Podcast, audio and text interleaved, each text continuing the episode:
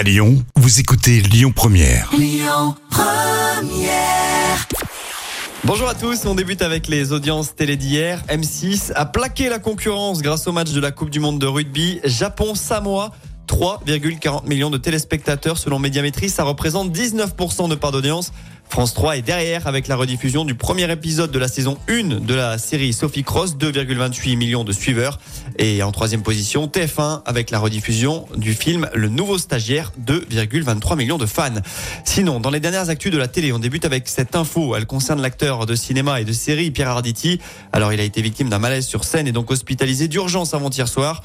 Le comédien a 78 ans et ça a inquiété pas mal de ses proches.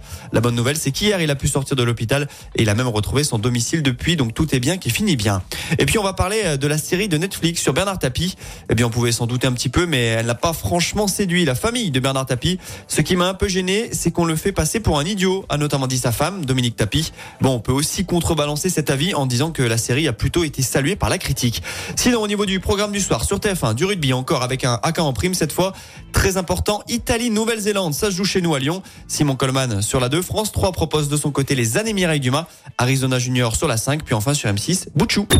Écoutez votre radio Lyon Première en direct sur l'application Lyon Première, lyonpremière.fr et bien sûr à Lyon sur 90.2 FM et en DAB+. Lyon Première